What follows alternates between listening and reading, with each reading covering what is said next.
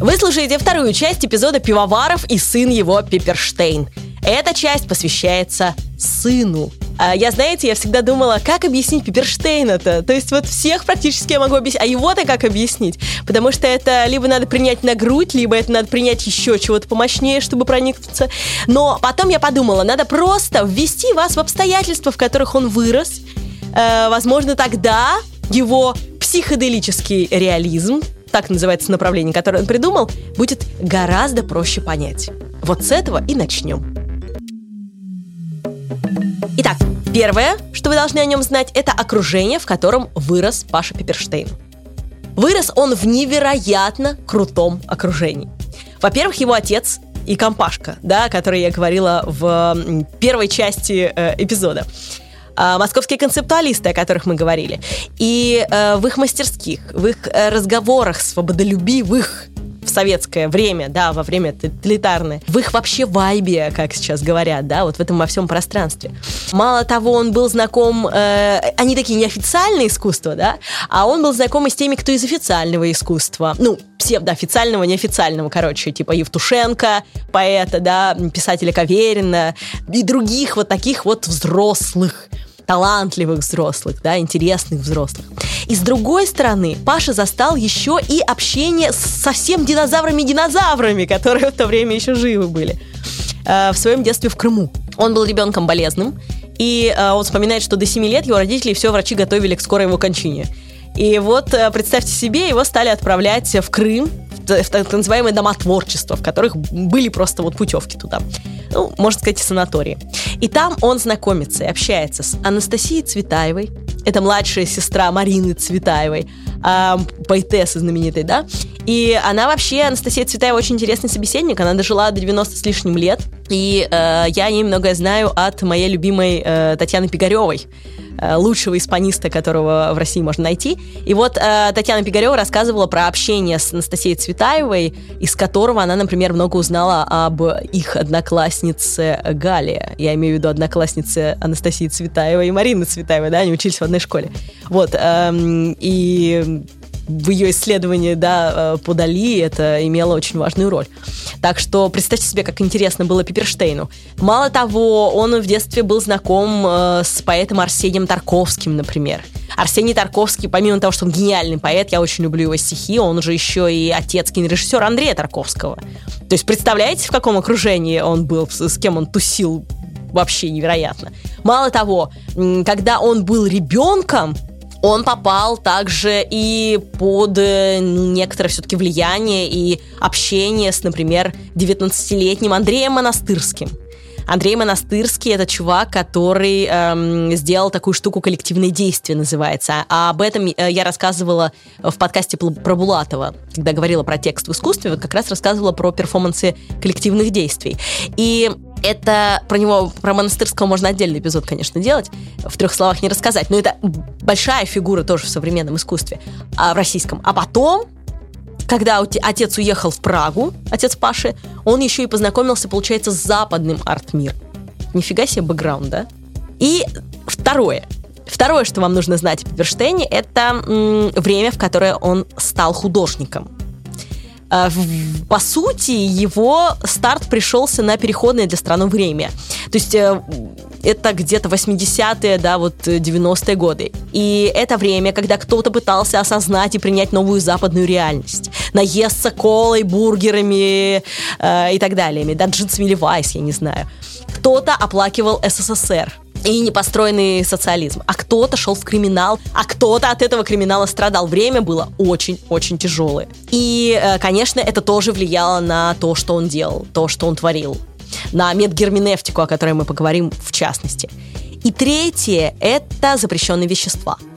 Вещества, существа, да, и расширение сознания, который тоже практиковал Пеперштейн. Эм, а все почему? А все потому, что в реальности которая была у Пиперштейна в то время, э, вот всего, что он имел, было уже мало. И вообще было не ясно, что ничего не ясно. Очень похоже на наши дни. И поэтому э, я думаю, если принять все эти исходные, то многое можно лучше понять, почувствовать и принять в его творчестве. Вот как. Но, как известно, времена не выбирают, а вот то, чем заниматься в эти времена, выбирает каждый.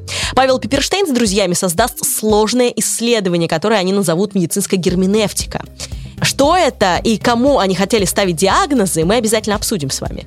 Но у нас с вами есть нейросети технологий, с помощью которых мы можем интегрироваться в свою непростую эпоху и выбрать себе деятельность, которая сможет быть конкурентной и при этом увлекательной. Так, у нашего образовательного партнера нетологии есть много актуальных для нашего времени курсов. Один из них — это Data Scientist. Это специалист, который создает и обучает предиктивные, то есть предсказательные модели с помощью алгоритмов машинного обучения нейросетей, что помогает бизнесу находить скрытые закономерности, прогнозировать развитие событий, оптимизировать ключевые бизнес-процессы. А в курсе вы научитесь не только работать с аналитикой, нейросетями, data, но и освоите ключевые soft skills, коммуникацию в команде, целеполагание, эмоциональный интеллект. Мало того, вы можете пройти специализацию Data Scientist в медицине, разберетесь в специфике работы с табличными данными, анализе медицинских текстов и изображений, решите реальные задачи при поддержке специалистов в сфере анализа медданных. Этот курс будет полезен и новичкам в Data Science, и разработчикам. Вы сможете расширить компетенции, получите базу для перехода из программирования в анализ больших данных и аналитикам для углубления в Data Science. Переходите по ссылке в описании, изучайте курс Data Scientist – по промокоду «Искусство» латиницы капслоком вам будет доступна скидка 45% на обучение в нетологии, кроме курсов направления высшее образование. Скидка не суммируется с другими акциями на сайте. Воспользоваться промокодом можно до конца сентября 2023 года. Итак, Пиперштейн. Если вы гугланете, то второй такой фамилии вы не найдете. Ее попросту нет, не существует. Очень крутой нейминг, который придумал сам Паша для себя. Когда ему было 13 лет, он прочел роман Томаса Мана «Волшебная гора». Ничего себе, да, для 13 лет чтива. И э, там был персонаж по имени Питер Пиперкон который такие речи произносил, которые, в принципе, из-за грохота водопада никто не слушал. Ну, неважно, суть в том, что вот э, тоже что-то, что, что-то тоже производил. И м- Павел взял, заменил корн на штейн, по-немецки э, корн, да, это зерно, и штейн, а штейн это камень. Э, и во второй части слова э, э, удвоил «п», да, Пеппер, как, как перец получилось у него. И у него получилось Пипперштейн, фамилии, которой на самом деле не существует. А, вот такая вот история о том, как, э, собственно, это появилось. И вот папа Паши Пипперштейна, он рассказывает про сына своего так. Достаточно того, что после папа и мама третье слово, которое он научился говорить, было «кан». Так он называл карандаш. С того момента его творческий путь был, так сказать, предопределен, говорит Виктор Пивоваров про своего сына. Прикольно, что Виктор Пивоваров нарисовал только что родившегося сына рисующим уже.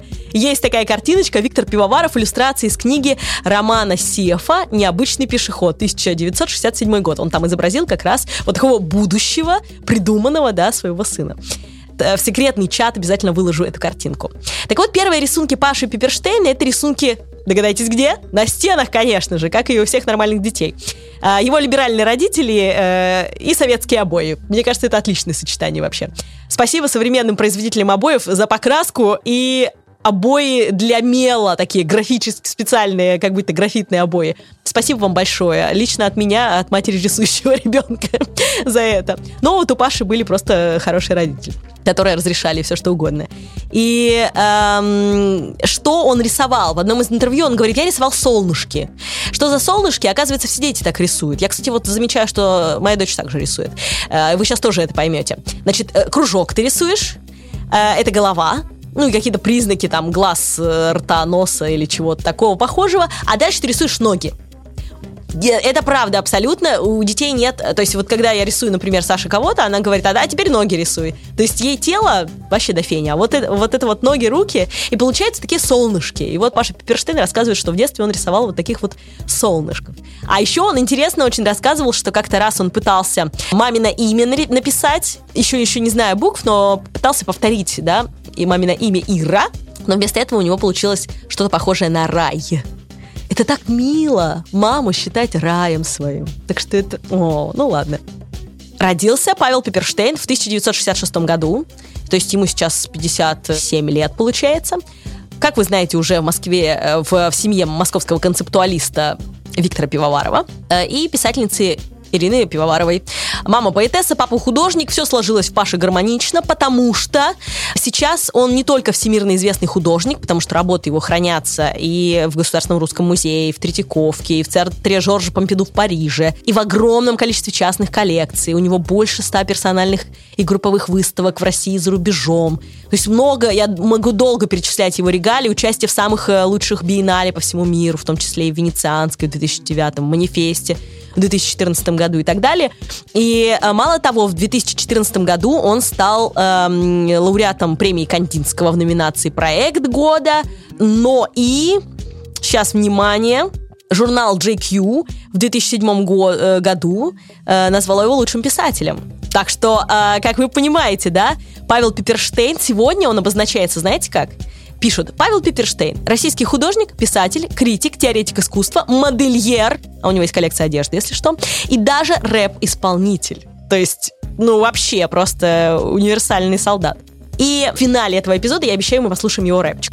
Только детей уберите от э, приемников, а так, в принципе, можно. Э, так вот, помимо того, что он художник, он э, действительно писатель. Причем такой очень плодовитый писатель. В одном из интервью над ним кто-то пошутил и сказал, ну ты прям как Донцова, типа, фигачишь много-много-много произведений. Вот, э, и это правда, у него достаточно много книг, по-моему, больше 15 я насчитала. Э, «Мифогенная любовь каста», о которой мы немножко поговорим, это одна из таких основополагающих книг Пиперштейна и э, Сергея Ануфриева, но Пиперштейн написал как бы больше, в, в смысле еще там частей. Автобиографии у него есть, у него есть роман э, «Эксбиционист», тоже в издательстве «Гаража», по-моему, он вышел, э, поэтому автобиография у него тоже есть, это 2020 год, поэтому ну, не так давно. Мало того, он еще и режиссер, потому что он сейчас, э, я не знаю, закончил, нет, наверное, закончил уже фильм «Белый шум», и у него очень хитро выдуманные объекты. Э, белый шум это вообще про белое движение, про феномен звука. То есть просто невероятные какие-то у него проекты. Вот, а последний год, э, даже два, наверное, он работает в паре с своей музой Соней Стереостырски в художественном объединении, которое они назвали ППСС. Так что сейчас он тоже на волне э, новых каких-то открытий и так далее. Вот такой интересный художник слэш-писатель, да, как вот маму и папу он просто совместил в себе. В конце 80-х э, это 85-87 он учился в Академии изящных искусств в Праге. И, как вы помните, да, его отец э, с мамой после 12-летнего брака развелись, да, и вот, собственно, он уехал к отцу в Прагу учиться. И мама у него умерла в 86-м, так что вот, ну, как бы вот такая история. И в это время он работает над альбомами, тем самым жанром московского концептуализма, о котором мы говорили в первой части этого эпизода. И в этих своих альбомах он, как и его отец, перевоп, как и Кабаков, как и другие концептуалисты старшего поколения, перевоплощается в персонажей и пытается от их лица что-то рисовать, что-то писать и так далее. И как вы думаете, в кого бы он перевоплощается? Он перевоплощается в Сталина. А вот так. И у него есть альбом, который называется «Рисунки Сталина». История такая, как будто бы Сталин пишет, э, рисует рисунки на полях заседаний, да, текстов заседаний. И э, у него впоследствии будут и, по-моему, рисунки э, Ленина. То есть там какие-то у него есть еще продолжения. В общем. И это 1985-86 год. Рисунки Сталина. Можете погуглить, кого он там рисует, по его мнению. Сталин рисует и Гитлера, который, кстати, был художником, да. Такая интересная история. И Ленина. И подшучивая над ними, пишет какие-то злобные комментарии там, да, на полях и так далее. Рисует, кстати, хорошо. Э, и немножко шизофренично, но почему я об этом расскажу. И Паша фантазировал, вот э, на, ставил себя на место Сталина, да, и вот как тот мог бы рисовать. Но самое интересное, что вот в то время Паша не знал, что существуют реальные рисунки Сталина, а они существуют. Я вообще думаю, что и многие из нас тоже этого не знали. Почему? Потому что э, их обнаружили в 2000-х годах, но что-то в них такое нарисовано, что их до сих пор засекречены, они до сих пор засекречены, представляете себе? И э, действительно в архивах КГБ находится несколько сотен, сотен сталинских карикатур и рисунках, да, которые вот не обнародованы до сих пор все. Но некоторые из них можно найти в интернете. Я нашла несколько рисунков, отправлю в секретный чат, можете сами погуглить. Э, к рисунку прилагалась записочка, на которой рукой вождя э, было написано, ну, например, э, членам ПБ, да, Политбюро, за все нынешние и будущие грехи повесить Брюханова за яйца. Если яйца выдержат, считать его оправданным по суду. Если не выдержать, утопить в реке. И там такой Брюханов, который подвешен за яйца, например. Такие картиночки. Привет. Вот. И в это же время э, Пепперштейн увлекается арт-брютом. Брю-арт, брют-арт или арт-брют это искусство душевнобольных, и не только. Эм, вообще Пепперштейна очень интересовали э, искусство душевнобольных интересовало в смысле альтернативных стилей. Ну, то есть есть барокко, романтизм, да, а вот э, у душевнобольных это иначе все происходит. Сейчас к этому вернемся. Я напомню, что арт брют с французского переводится как грубое, необработанное искусство, и оно было введено в 1945 году, этот термин, Жаном э, Дюбуфе, для обозначения э, собрания картин душевнобольных детей, э, дикарей или примитивных э, культур, людей из примитивных культур. И мне кажется, что я рассказывала подробнее об этом в эпизоде про э, Луиса Уэйна «Котики-невротики». Тот самый Луис Уэйн называется этот эпизод. Пересмотрите. Кстати, про котиков у Пиперштейна тоже есть э, работа, которая называется «Коты с усами, превращающимися в радиоволны» 2014 года. Да, тут еще психодел, но красивенько. Вот, давайте послушаем фрагмент из э, артистолка с Пиперштейном в гараже. Э, ссылку я обязательно дам вам э, на это замечательное интервью. И вот там он как раз рассказывает про то, как он работал с искусством, и что его интересовало в искусстве душевнобольных, как это связано со Сталиным. Немного вернусь э, на секунду к альбому «Рисунки Сталина», чуть-чуть прокомментирую. В тот период, э, это где-то 85 год, я очень заинтересовался э, искусством душевнобольных. Собирал довольно много изданий, книг на эту тему. Меня очень интересовала некая альтернативная история стилей, да, как бы если есть такая официальная история, что есть там барокко, ренессанс, классицизм, импрессионизм и так далее, то с другой стороны есть еще какие-то стилевые распределения по диагнозам. То есть есть определенный стиль, э, свойственный шизофреникам, который э, представляет собой сквозную линию, проходящую сквозь другие стили. То есть уже в эпоху барокко шизофреники рисовали, в общем-то, примерно так же, как и сейчас они рисуют. И э, другой стиль присущий параноикам и так далее, и так далее. Вот, именно, как бы, в общем-то, на самом деле, хотя с одной стороны, как правильно Андрей сказал, это было э, продолжение традиции московского концептуализма, точнее не традиции, а тогда как раз свежих разрабатываемых исследований по персонажному автору, а с другой стороны, там еще присутствовал как бы мой личный интерес к рисункам душевно больных, поэтому, зная о том, что Сталин страдал паранойей, я как раз э, заложил туда э, те эстетические формации, которые я наблюдал в рисунках больных со сходным диагнозом. Вот, собственно, как бы комментарий к рисункам Сталина. Собственно, у Пепперштейна есть рисунки и других исторических персонажей, как я уже упоминала. Например, у него есть серия, которая называется «Тайные рисунки Джеки О». Пепперштейн предлагает нам посмотреть на тайные рисунки Джеки, э, после смерти Кеннеди и вообще о том, что она пережила, да, как будто бы. И там два текста есть к этим работам, это графические работы, и к ним есть два текста. Первый текст э, как будто бы самой э, Джеки Кеннеди, а второй текст — это э, такое свидетельство эксперта, с которым выступает сам Пепперштейн, которого типа пригласили для атрибуции, то есть распознания этих рисунков и коллажей, висящих в комнате. Э, ее как будто бы, да. И вот интересно, что, э, значит, эти рисунки якобы были найдены в Минске, в доме, где когда-то жила жена э, Ли Харри Освальда, убийцы Кеннеди. Представляете, какое вообще... Буф. Э, и, в общем, в этой папке якобы было обнаружено письмо, написанное Джеки в 1975 году на греческом острове, где она в то время жила. И в этом письме содержится признание, что после смерти второго мужа ее начали преследовать образы навязчивые мысли, и она не могла от них избавиться, и ее лечащие врачи рекомендовали ей запечатлить эти образы, то есть их нарисовать. И вот поэтому она это рисует, то есть это такая у нее терапия получается. И потом выясняется, что эти оба э, два лечащих доктора это вообще просто ее вымышленные персонажи, то есть она их просто придумала себе. Вот, э, так что это невероятная такая, как пишут где-то, я читала, автотерапия, да, то есть автотерапия это когда сам себя лечишь. Вот это про нее. И это все же надо придумать. Это же все надо как-то просто родить, я не знаю. Рисуночки с выставки приложу. В 2019 была она в гараже выставка, в том числе выставлялась эта серия там, но вообще вы их можете э, нагуглить, я думаю, вполне. Среди его альбомов 80-х годов я бы еще рассказала про альбом «Наблюдение», потому что это история от лица мальчика Паши. Помните, как его отец от лица собственного внутреннего ребенка рисует? Вот и Паша тут делает примерно то же самое. Кстати, вот я вам рассказывала про Илью Кабакова, да, безусловно, Пиперштейн, конечно, вырос тоже в его окружении, и у него с Кабаковым, э, который тоже делал эти альбомы и, собственно, ими тоже прославился, у него было даже несколько совместных выставок. Это подчеркивает то, что вот у него есть эта традиция, да, то есть он ее вот э, как бы продолжает. И вот одна из выставок у них с Кабаковым была в Финляндии, извините, что перескакиваю, но вот мне кажется, что это интересно.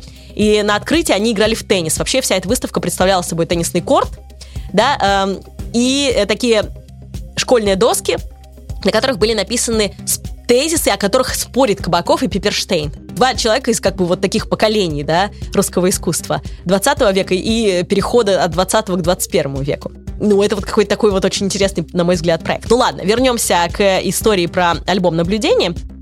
Там есть эпиграф, и эпиграф этого альбома гласит, сейчас, секунду, я вам его зачитаю.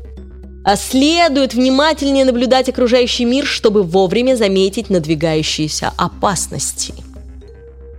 Очень актуальные, я говорю, все время актуальные какие-то вещи. Итак, ссыльный альбом я вам дам, чтобы вы посмотрели, что это такое. Вообще познакомились с жанром альбома, хотя бы электронно. А, и он нам говорит, э, начинаем мы, там игрушки, например, на столе какие-то вещи, там очки, э, еще что-то, вот, э, животные. И он говорит, например, там надпись, что мы начинаем наблюдать за окружающими нас людьми и предметами еще в раннем детстве.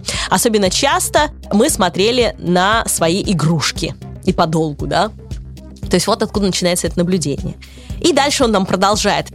Иногда ночью я неожиданно включал свет и смотрел на них. Однако никто из них не двигался. Это вот опять же детские воспоминания про игрушки, да? Или, например, наблюдение за дедушкой и бабушкой, да?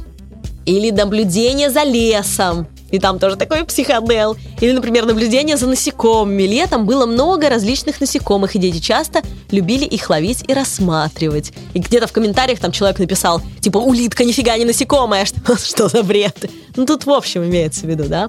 А, или у него там, например, есть наблюдение за пассажирами в метро. Тоже, да? Или, например, у него есть э, наблюдение за учителем физры, и подпись мы никогда не могли узнать, что думает учитель физры. И в его присутствии мы чувствовали себя очень скованно, так как не знали, что он скажет в следующую минуту. Или что он сейчас сделает. И когда ты смотришь на этого учителя физры, ты действительно узнаешь некие черты. Эм, я не буду... Вы просто погуглите, хорошо? Я ничего не буду говорить. Я узнаю там некие черты. И текст этот, мне кажется, очень подходит. Вот, посмотрите, пожалуйста, эту картинку. И таких наблюдений там много, за всякими разными штуками. Это, конечно, абсолютный психодел. Это не так, как у Пивоварова, у его отца, да, или у Кабакова. Там э, достаточно все философично, об этом можно просуждать и так далее. А здесь такие детские впечатления, которые ты вроде разделяешь, но ты понимаешь, что это нифига не детские какие-то впечатления. Это что-то уже такое пограничными состояниями связано. Но все же эм, в этих графических проявлениях так или иначе какая-то история маленького Паши, да, вот э, она существует. Кстати, я вот забыла сказать, что когда ему было 13 лет, его рисунки напечатали в веселых картинках, ну, естественно, по блату. Кстати, Пиперштейн обожает коррупцию и блат, как он говорит, типа, куда без нее вообще в нашем мире. И он э, печатался под э, псевдонимом П. Пашкин. Такой вот прикол. Э, вот, смотрите, за первую свою работу в 13 лет он получил уже 120 рублей. Это были, были очень хорошие деньги. Так что, видите, э, как, как интересно расти в семье художников. В 1987 году вместе с художником Сергеем Ануфриевым и Юрием Лидерманом они основали втроем группу, которая называлась «Инспекция. Медицинская герменевтика». Просуществовала она до 2001 года с 80-х до 2001 года. Это достаточно много для художественных объединений, а это, по сути, было художественное объединение. И Пиперштейн, по сути, вот был основателем этой группы. Это было развитие нового концептуального искусства. То есть концептуальное искусство любое, да, оно связано с текстами. Ты должен описать то, что ты делаешь. И в отличие от московских концептуалистов, которые описывали прямо на картинах, что там это означает, да, или что они имеют в виду, э, концептуальная вот эта вот группа медицинская герменевтика, они были абсолютно сумасшедшими. Они называли себя неподкупные чиновники эпохи выцветающих флажков. Эти выцветающие флажки – это понятная история, да? Сменяется власть, сменяется полностью вообще страна, выцветают флажки. Ну, в, в таком переносном смысле. Красиво, кстати, сказано.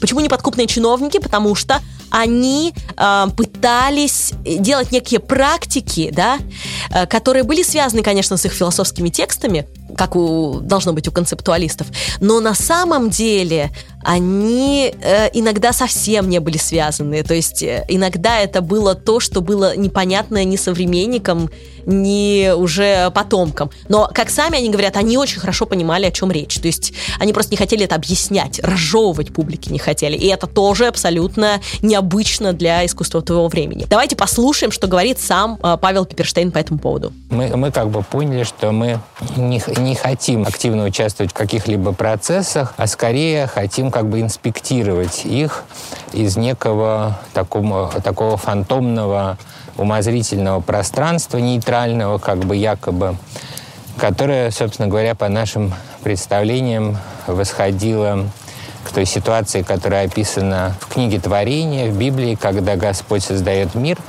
И сразу же как бы после этого на восьмой день он э, меняет э, свою роль и из ситуации Творца перемещается, собственно говоря, в ситуацию инспектора. Он э, дает оценку э, созданному им э, мирозданию и говорит, что это хорошо весьма.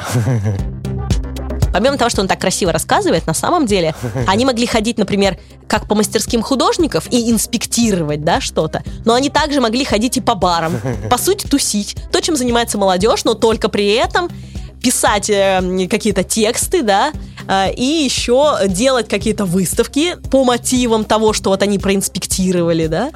И э, это, конечно, было таким сумасшествием полнейшим с точки зрения искусство и протоколы искусства, да, как оно должно быть, должна быть аннотация, должен быть текст, а вот должен быть отдельно какой-то какой объект, да, который будет согласовываться с этим текстом. Там нифига это не могло быть. Но, кстати, как говорит сам Павел Пиперштейн, что э, искусство без текста это как человек без, мужчина без члена, типа, что оно должно быть. Обязательно текст должен быть. Но вот при этом такая вот история. И вы знаете, э, такие практики, которые они делали, и эти перформансы без зрителя – это э, интересные практики, э, которые вообще про перформанс э, вы можете послушать в эпизодах про Абрамович, про Бойса в нашем подкасте. Это все есть и объясняется. Я просто не повторяюсь, потому что знаю, что те, кто слушают его регулярно, уже готовы к какому-то такому разговору. Вот. Но, честно говоря, э, там же я рассказываю про то, что перформанса без зрителя э, не существует. Это уже не перформанс, это скорее какая-то практика. Практика это такой тоже жанр в искусстве есть, а, и он может быть запротоколированным, то есть он может быть, например, сфотографирован или снят на камеру, а может и не быть. То есть э, вот, пожалуйста, вот, вот может и не, не существовать. Но практика такая была, и даже если написан какой-то текст э, внятный, невнятный, неважно, да, по мотивам этой практики, то это будет считаться вот практикой в искусстве. И интересно, что э, порассуждать, практиковаться самим также, поинспектировать, как это делал Пиперштейн, да, в медгарнинефтике, тоже можно. Вполне себе, и можно порассуждать с друзьями об этом, например, на кухне.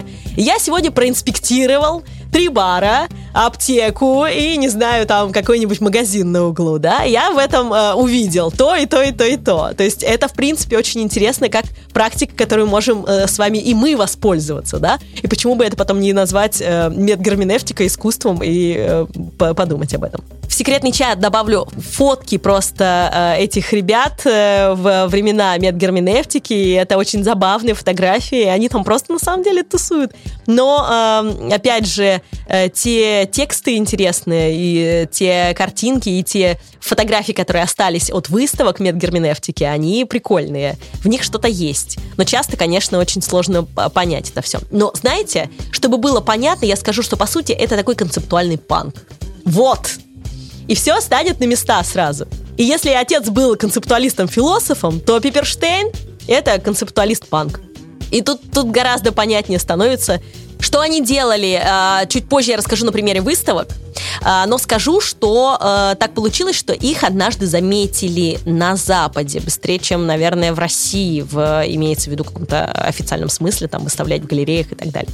Это было в 90-м году, когда э, Паше Пиперштейну позвонили и сказали, что э, приедет Юрген Хартен. А Юрген Хартен — это э, близкий друг э, Йозефа Бойса. Он сотрудничал с Марселем Бротерсом, о котором, кстати, тоже есть э, эпизод э, в подкасте «Искусство для пацанчиков». И с другими такими большими художниками, с концептуалистом западным Э, Кошутом, то есть вот это такой прям э, очень э, крутой деятель искусства, галерист.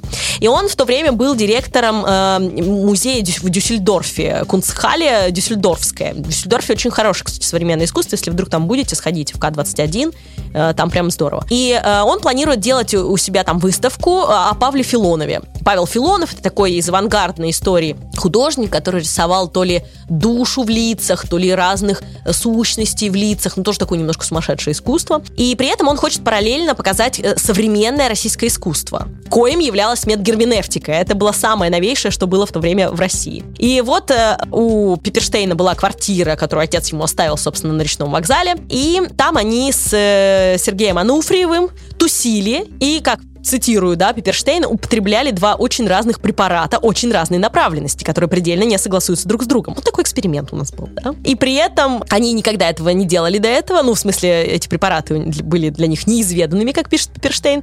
И дальше э, они, он рассказывает, что, что произошло. То есть, представьте, приезжает крупный галерист, да, и вот они такие. А, Пиперштейн говорит, я понимаю, что искусство меня вообще не колышет в этот момент. А, видимо, его вообще ничего не колыхало в этот момент. А Сережу оно не колышет уже совсем, потому что он превращается в некое такое бревно с вытаращенными глазами, которое не выходит на контакт. И я, пишет Пиперштейн, в отличие от него, на очень общительной волне. У меня расторможен речевой аппарат до предела. И я чувствую, что в течение очень сжатых сроков могу охватить своей речью самые важные аспекты бытия. А, и тра-та-та-та-та-та, значит, да? И вот э, заходит Юрген Хартен, а этот забыл уже, естественно, что должен приехать Юрген Хартен и к нему прийти. И он с ним три часа, ему что-то там. А, Сережа, значит, в комнате там отдыхает, а этот ему рассказывает про искусство, и тот их взял. Тот их взял на эту выставку, посвященную Павлу Филонову э, в Дюссельдорфе. И с этого момента медгерменевтика начинает развиваться на Западе э, в выставочном пространстве очень круто. И я думаю, что и после этого ее, наверное, в большей степени замечают у нас в стране. А может, и как бы в, в узких кругах ее и так и э, тут хорошо знали. Это очень интересная штука в том смысле, что я просто... Давайте я вам расскажу просто про выставки, которые проходили на Западе у медгерменевтики. Просто потому что на то, что я говорю, кажется бредом, да? Вот. 89 год. Выставка в Бостоне. Медгерменевтики. Что они выставляют? Понятно, что у них там какие-то тексты есть философские к этому. Что они выставляют? Они выставляют елки, вокруг которых сидят игрушки. Милейшая тема, да? Тема такая из детства, Рождество на Западе, Советский Союз, елки. В принципе, да, всем понятная история про детскую вот эту вот э, рождественско-новогоднюю историю. Называется э, инсталляция Between Spring and Summer. То есть э, между весной и летом. Хотя тут елки, зима, предполагается, да, что это такая зимние праздники. И что там было? Это была, оказывается, полемика с Западом у них. Потому что э, Пепперштейн и его коллеги попросили переодеть, перешить все цветастые наряды игрушек в белый, исключительно в белый цвет. И вот представьте себе, эти в белые разряженные э, игрушки сидят вокруг елок. И эта работа рассказывала про некую стерилизацию детства. Что это означает? Смотрите. Значит, на Западе, э, рассуждали они, детство обнажали, раскрывали, какое оно есть, со всеми истериками, грязными подгузниками, все это принималось, ну, детство как есть детство, да. А медгерменевтика противопоставляла этому гиперидеализацию детства, которое было у нас. Понимаете? У нас в стране не было истории про подгузники, рекламы про это, да, там, не знаю, про то, что ребенок э, орет, что его надо кормить чем. Ну, как, как бы это не было так я думаю, что вот эта история про это. У нас очень идеализированное детство. Всегда были пионеры и т.д. И пионеры думали, что тоже Ленин не ходит в туалет, да? То есть вот очень идеализированное все. В том числе и детство. И, а вот на Западе они считали так. И вот они пытались, да, стерильное такое показать, стерильное детство. В общем, это очень... Э, видите, какие мысли, да, у людей? и какими они способами это показывали. Я просто вам рассказываю, да, как это было на практике. Или, например, медгерменевтика однажды ездила от Швейцарии, не от Советского Союза, а от Швейцарии на выставку в Нью-Йорк, представлять Швейцарию. потому что в Швейцарии они там тоже затусились с некоторыми деятелями, и у них выставки там были, их там приняли, все очень понравилось. И вот у них там была, например, э, выставка э, про пересечение Швейцарии и Советского Союза. И они нашли это пересечение в образе Ленина, который, собственно, в Швейцарии, да, жил, как мы знаем, из истории. И вот они там э, представляли себе этого Ленина на лыжах, который идет по швейцарским, значит, горам, где он идет в публичный дом э, гулять, да, там Ницше точно ходил, Ленин не, не уверена. А, или там а, он там снеговика лепит. Ну, такой вот Ленин в Швейцарии, что он там был бы делал? Вот это они вот такое сделали, например. Это 1992 уже год. А вот важнейшим текстом для медгерменевтики э, по прошествии времени мы можем сказать, что стал все-таки роман 1994 года выхода «Мифогенная любовь Каст». И э, я, честно, начинала ее читать, я очень хорошо помню, когда я это сделала, но я ее не дочитала по какой-то причине до конца, хотя я сейчас ее начала э, читать заново, и меня затянуло. То есть это затягивающий текст. Но будьте готовы, это книга о войне. Спойлер, об этой книге от Пиперштейна самолично. Книга о войне. Речь идет о том, что герой этого романа порторг советский Владимир Петрович Дунаев в начале войны попадает в тыл к немцам и э, оказывается контужен, но как настоящий советский человек, патриот, он хочет э, бороться против захватчиков, хочет организовать партизанский отряд. Однако специфика его ситуации заключается в том, что он находится в лесу, никаких материалов, нужных для организации партизанского отряда, он не обнаруживает. К тому же сам он находится в очень измененном состоянии сознания. Ему часто попадаются галлюциногенные грибы, э, которыми он утоляет свой голод и одновременно расширяет свое сознание. И, в общем, как бы его блуждание приводит к избушке в центре леса, где обнаруживается некий колдун, э, атаман Халеный. И э, осознав, что это очень мощный действительно колдун, нешуточный герой, понимает, что вот, собственно, то средство борьбы против фашистов, которое дает ему судьба, это стать учеником этого шамана и э, овладеть магией и начать применять магические умения против надвигающейся армии германо-фашистских захватчиков. Ну, это надо прочесть, я точно говорю. Это, кстати, цитата из того же интервью моему любимому гаражу, э, о котором я уже говорила, и ссылку обязательно дам вам в описании. В конце вы слышали голос эм, историка искусства Андрея Ковалева.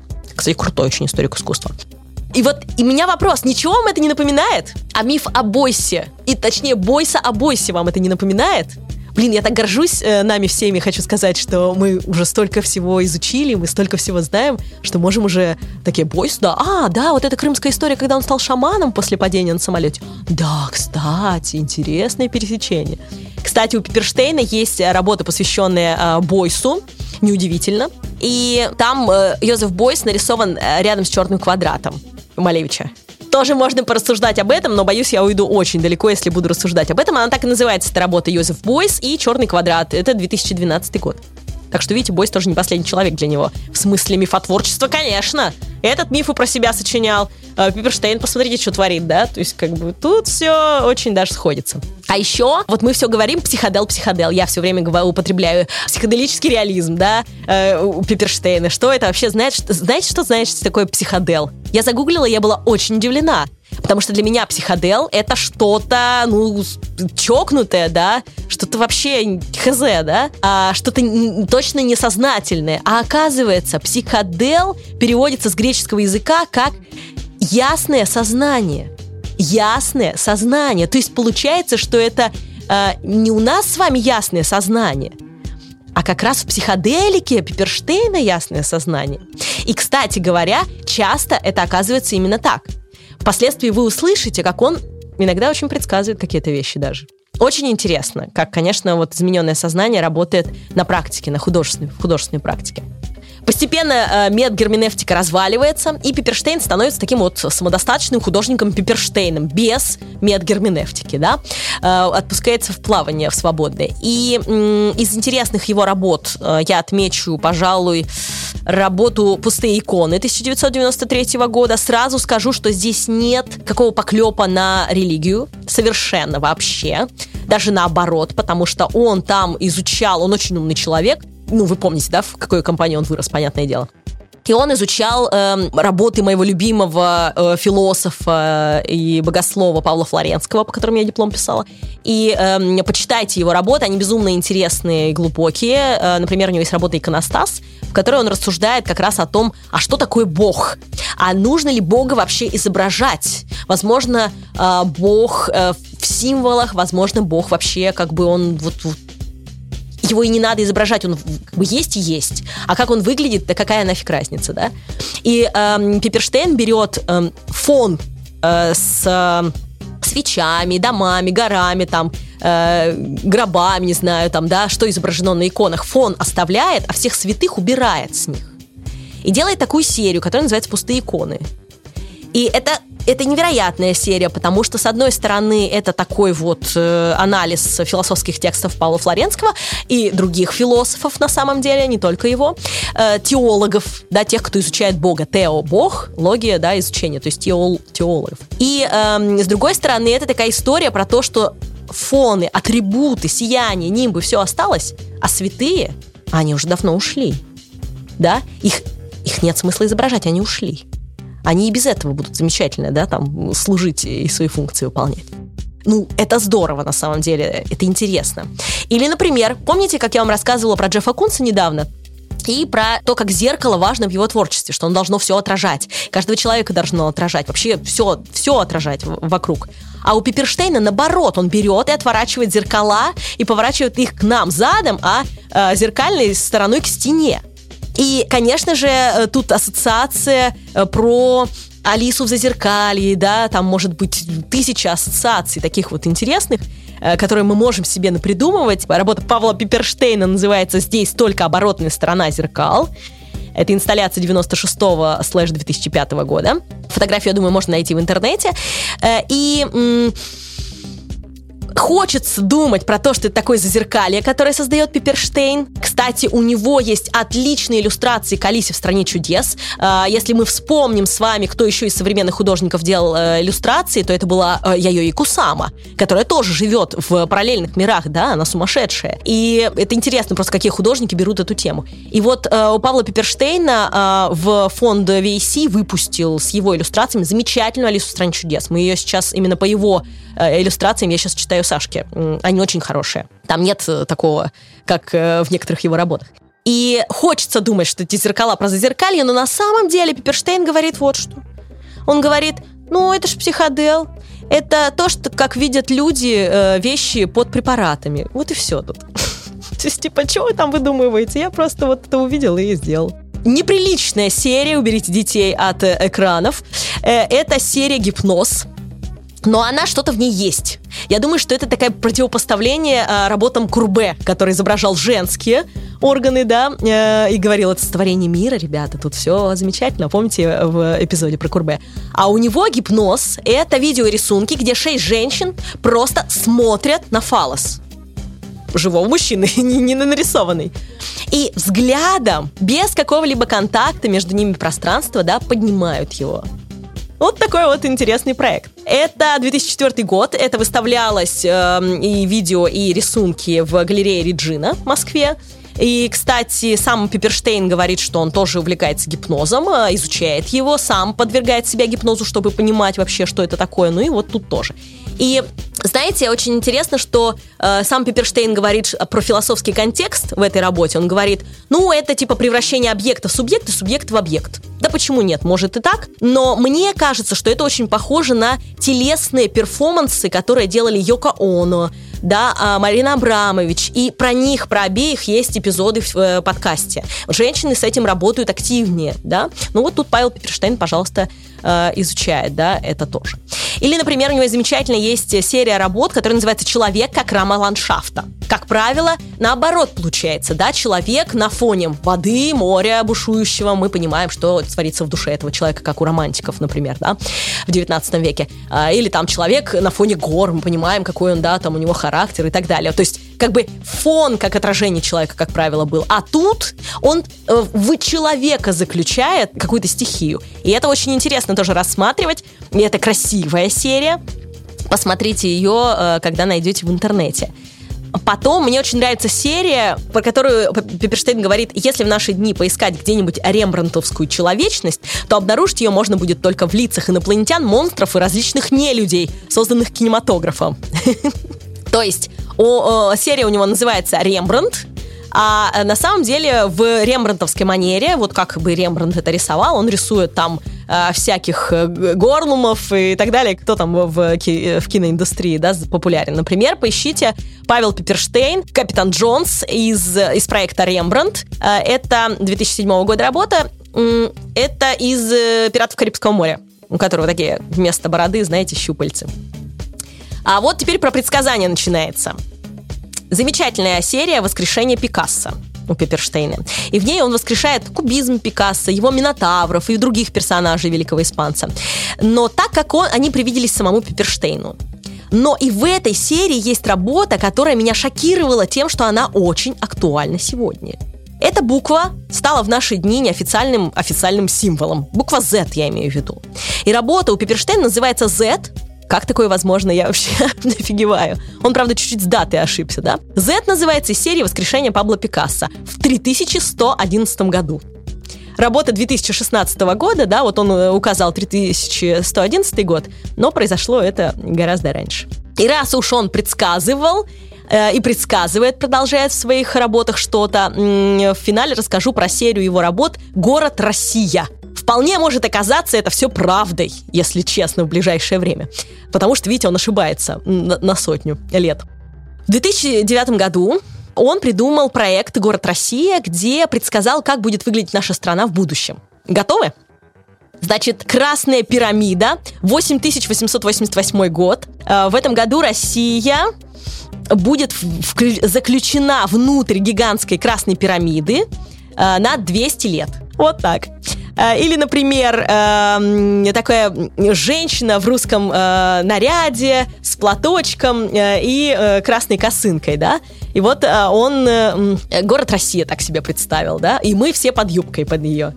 Вот так он представляет архитектурное такое сооружение. Или мой топ — это бабка в валенках, гигантская постройка, бабка в валенках, в виде бабки в валенках, которая палит летающие вражеские объекты глазами и сбивает их взглядом своим. То есть, ну, это уж совсем актуально, да, ребят? Вот, вот совсем. Поставить ее на окраине Москвы и как бы работает. Колоссальное здание скульптура, цитирую я Пепперштейна, «Бабка», 3098 год, является центром противовоздушной обороны города Россия. Город Россия еще, как здорово сделано. И, кстати, я вам э, в секретный чат выложу потрясающую фотографию, где реальная бабка смотрит на это изображение этой бабки. Вот, а еще у него есть адская конструкция Малевич Tower. Это небоскреб черный куб, вот Малевич Tower, где будет в 2042 году, по мнению Пепперштейна, заседать э, все правительство нашей страны. И самое интересное, что эта штука уже есть. Автор ее Григорий Орехов. Ну, просто она не такая огромная, она пока в миниатюре, и стоит она в парке Малевич, в который я вас в очередной раз призываю съездить и посмотреть. И э, вот как раз, э, где мой аудиогид есть, и вот там как раз э, начинается все вот с этого вот куба гигантского, черного, ореховского. Ну и вообще нас когда-нибудь захватят ракушки, по мнению Пиперштейна, так что как бы все к этому идет. В финале я обещала дать вам послушать рэпчик в исполнении рэпера Пиперштейна. Сразу предупреждаю, там очень много мата, мы попробовали что-то запикать, но не все получается сделать, честно говоря. Кто защитит культуру, кроме нас? Мы мусор, летящий над русскими улицами. В этот момент, когда наши подростки умирают от героина, в этот момент, когда наши старики вдыхают свой последний вдох, полный отчаяния, бедности и сплина, в этот момент вы приходите на вечеринку, наслаждаться тем, что вы называете современное искусство. И вы думаете, что это искусство должно быть ответственным, смелым, свободным, ярким, индивидуальным, экспериментальным, политически корректным, мультикультуральным, разрушающим табу, свежим, глубоким и умным. Хватит! Вы знаете все это говно наизусть, но это искусство ебаная часть вампирской игры, которая рвет вашу душу на части. Все это искусство здесь только для того, чтобы подкривить ваше чувство исключительности для того, чтобы вы могли произносить слова «вкус масс» с высокомерием по итогу. Но массы святые. Взгляните на правду. Ваше любимое искусство — это просто сосущий паразит в жопах масс. Согласны? И вы называете это искусство смелым, и вы называете его свободным. Послушайте небольшую правду о вашем любимом фетише в современном искусстве. Оно совсем не свободно, и оно разрушает только те табу, которые ему приказывают разрушать. И оно извращает только ту правду, которую ему приказывают извращать. И есть сотни табу, до которых оно не смеет дотронуться, даже во сне. Вы ссыте на будущее, вы срете на прошлое, наслаждаетесь обоссанными распятиями, наслаждаетесь мороженными акулами и фотографиями ран и грязных трусов, разрезанными бабушками и бриллиантовым черепом, и всем этим ярким и гнилым некрофильским карнавалом. Чем бы Пиперштейн не тешился, как говорится. Почитайте литературу Пиперштейна, зацените картины Пиперштейна, посмотрите фильмы Пиперштейна. Да, это психодел. Но мы-то с вами теперь знаем, что психодел переводится как «ясное сознание», а не наоборот. Да пребудет с вами сила искусства.